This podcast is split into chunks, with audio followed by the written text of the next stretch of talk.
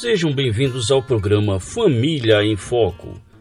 No tempo onde famílias e casamentos têm sofrido com difíceis mudanças, a palavra de Deus traz segurança e orientações para que as famílias vivam e cumpram os propósitos para os quais foram criadas. Na apresentação, professor Márcio Ribeiro.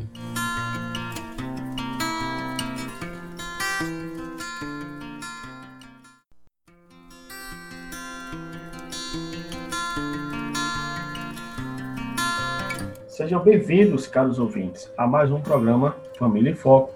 Desta vez vamos falar sobre Em Busca de Mulheres de Verdade.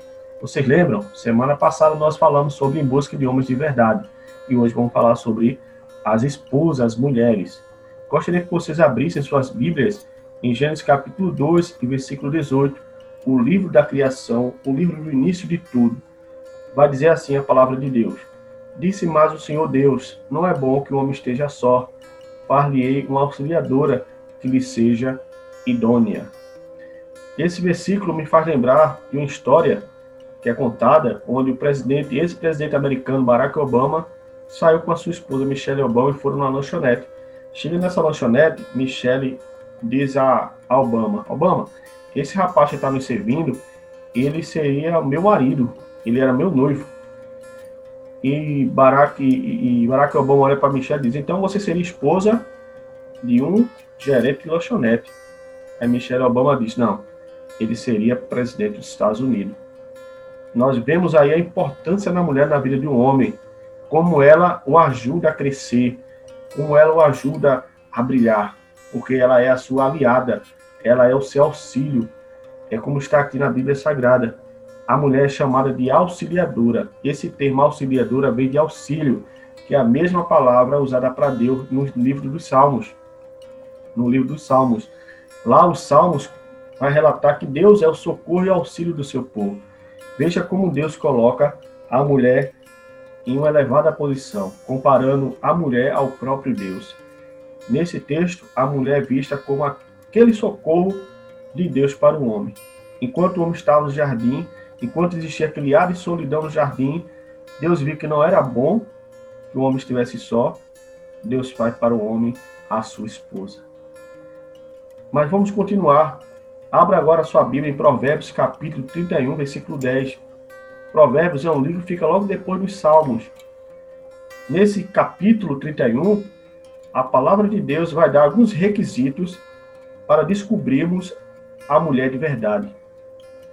Versículo 31, 10 diz assim: Uma esposa exemplar, feliz a quem encontrar, é muito mais valiosa do que os rubis. Um dos primeiros requisitos de uma mulher verdadeira, ou de uma mulher de verdade, é que essa mulher é preciosa. Ela tem um valor que excede aos rubis. Continuando, Salomão vai falar sobre os requisitos dessa mulher verdadeira. No versículo 11 ele vai dizer assim: seu marido tem plena confiança nela e nunca lhe falta coisa alguma.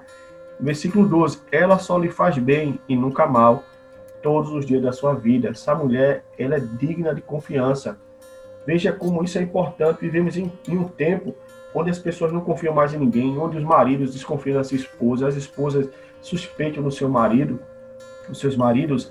E aqui nós percebemos que um dos requisitos da mulher excelente ou das mulheres verdadeiras é que ela é digna de confiança. Ela pode estar entre vários homens, mas ela é fiel à aliança que fez com Deus com seu marido.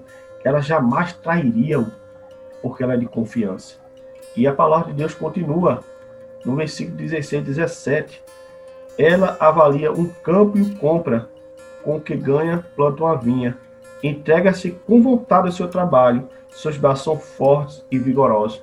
Essa mulher é inteligente, ela é empreendedora, ela não é uma mulher tola, ela não é uma mulher que fica parada no tempo, ela, ela sempre está pensando em como empreender, como investir, como lucrar para o seu lar, para sua casa. E o texto continua no versículo 20: acolhe o necessitado e estende as mãos pobre. Além de ser uma mulher inteligente, uma mulher de confiança, é uma mulher preciosa, é uma mulher generosa, ela não é mesquinha, ela não quer os recursos, os bens que Deus tenha, ter dado a ela só para ela ela cumpre aquele mandamento, segundo o mandamento que Jesus falou, que é amar o próximo a si mesmo. Ela, ela se coloca no lugar do necessidade, do necessitado, do órfão, da viúva, das pessoas que precisam. E o texto continua elencando os requisitos da mulher verdadeira, da mulher excelente, da mulher que está lá no jardim, em Gênesis capítulo 2, 18, que seria o auxílio do homem, a aliada do homem. O texto continua no versículo 23. Seu marido é respeitado na porta da cidade, onde toma assento entre as autoridades de sua terra. Na época de Salomão, os homens possuíam cargos públicos, eram juízes, autoridade na cidade, e eles, para julgar os casos do, da comunidade, sentavam-se nas praças. E aqui o texto vai dizer que esse marido é honrado. Ele sabe que pode contar com a sua esposa. Ele sabe que pode desempenhar bem o seu papel de homem, de marido, de líder, de autoridade na comunidade. É muito importante essa fala do marido, que o marido ele consegue cumprir o seu papel e continua o texto trazendo requisitos da mulher verdadeira, no versículo 25. Reveste de força e dignidade, sorri diante do futuro. Essa mulher não tem um futuro. Nós hoje temos uma geração de mulheres, de muitas mulheres inseguras, muitas mulheres depressivas, e essa mulher aqui ela não tem um futuro. Ela confia no seu Deus, seu Deus é seguro e é fortaleza. Socorro bem presente na angústia. Essa mulher ela sorri para o futuro, é o que o texto vai dizer. Essa mulher ela tem confiança no futuro, ela tem esperança no futuro. E o texto continua trazendo requisitos dessa mulher. Vai dizer, continuando ainda mais, vai dizer o que mais dessa mulher? Essa mulher, ela sorri para o futuro. No versículo 27 vai dizer: cuide dos seus negócios e da sua casa e não dá lugar à preguiça. Essa mulher não é preguiçosa. Nós temos a geração hoje de muitas mulheres que é a geração neném, que nem trabalham, nem estudam. São a geração de muitas mulheres que estão de perna para ar, não conseguem ser produtiva, não conseguem ser relevante dentro de casa. Seus maridos chegam do trabalho, essas mulheres não prepararam o almoço dele, ele, ele está entregue às baratas, ele, ele, ele se vê perdido dentro da sua casa porque não pode contar com auxiliador idônea, como está em Gênesis 2,18. Ele não pode contar com essa mulher, que deveria ser a mulher excelente, a mulher preciosa. E muitas das vezes esse marido chega em casa e tem tudo por fazer, o almoço, o jantar, as crianças estão sujas, precisando tomar banho, e a gente percebe esse marido em confusão no seu lar. Mas aqui, um dos requisitos da mulher verdadeira é que essa mulher, ela cuida do seu lar, ela tem alegria em cuidar do seu marido, em cuidar do seu homem, em cuidar dos seus filhos.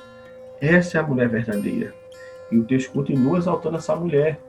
O versículo 28 diz assim: Seus filhos se levantam e a elogiam, batem palma, seu marido também a elogia, dizendo: Muitas mulheres são exemplares, mas você a todas supera.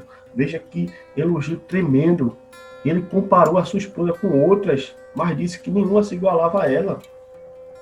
Como será, como seria que todos os maridos pudessem elogiar suas esposas assim.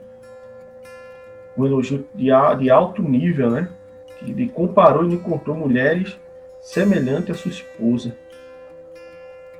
E continua o texto dizendo: o versículo 30 é o texto mais importante, todos são importantes requisitos, mas eu acredito que seja a base de todos os outros requisitos. Aqui está o fundamento principal para que todos os outros requisitos tenham sucesso. Versículo 30. A beleza é enganosa e a formosura é passageira, mas a mulher que teme ao Senhor será elogiada. Essa mulher é temente ao Deus verdadeiro, ela teme a palavra de Deus, ela conhece a Jesus Cristo, ela conhece ao Senhor. E com isso ela, ela consegue ter sucesso, vitória, ela consegue ser uma mulher sábia, ela consegue entender a vontade de Deus para o seu casamento, ela entende o papel de Deus para ela dentro da família. E ela se alegra por saber que Deus tem contemplado ela nas páginas da palavra de Deus. Ela não foi esquecida. Que nós possamos, caros ouvintes, principalmente vocês, caros ouvintes mulheres, esposas, vocês que pretendem casar, que vocês olhem para esses requisitos e desejem buscá-la ardentemente, que desejem ser parecida, ser confundida com a mulher excelente de Provérbios capítulo 31. Eu espero poder novamente conversar com você sobre família e casamento em uma outra oportunidade, em nome de Jesus.